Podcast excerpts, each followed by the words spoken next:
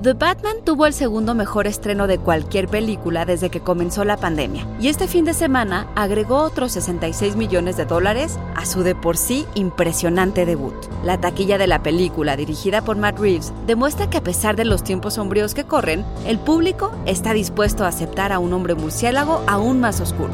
La oscuridad siempre ha sido parte de Batman, pero ¿por qué estamos dispuestos a asomarnos al abismo con él?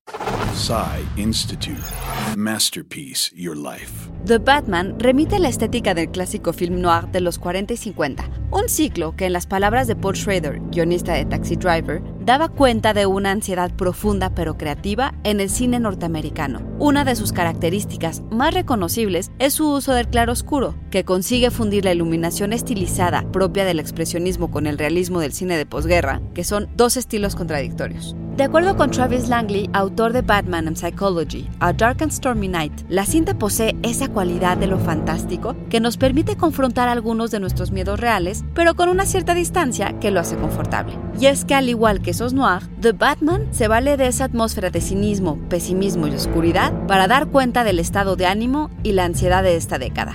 Y vaya que este nuevo encapotado es oscuro. Para Greg Fraser, director de fotografía, The Batman ha sido el trabajo de iluminación más difícil que ha realizado. Si estás en el cine durante un periodo de tiempo prolongado, dice Fraser, llega un punto en el que comienzas a tener dificultades para leer la información visual. Para que la película fuera legible, usó lentes con foco nítido en el centro del cuadro, pero desenfoque en los bordes, y el metraje digital se transfirió a película analógica para recuperar el grano. Pero la oscuridad dentro de Batman, esa no será tan fácil de disipar. Guión de Antonio Camarillo con información del ensayo, apuntes sobre el film noir de Paul Schrader y artículo de John Jurgensen, The Batman is very dark and not just emotionally, en The Wall Street Journal. Y grabando desde casa, Ana Goyenechea. Nos escuchamos en la próxima cápsula SAE.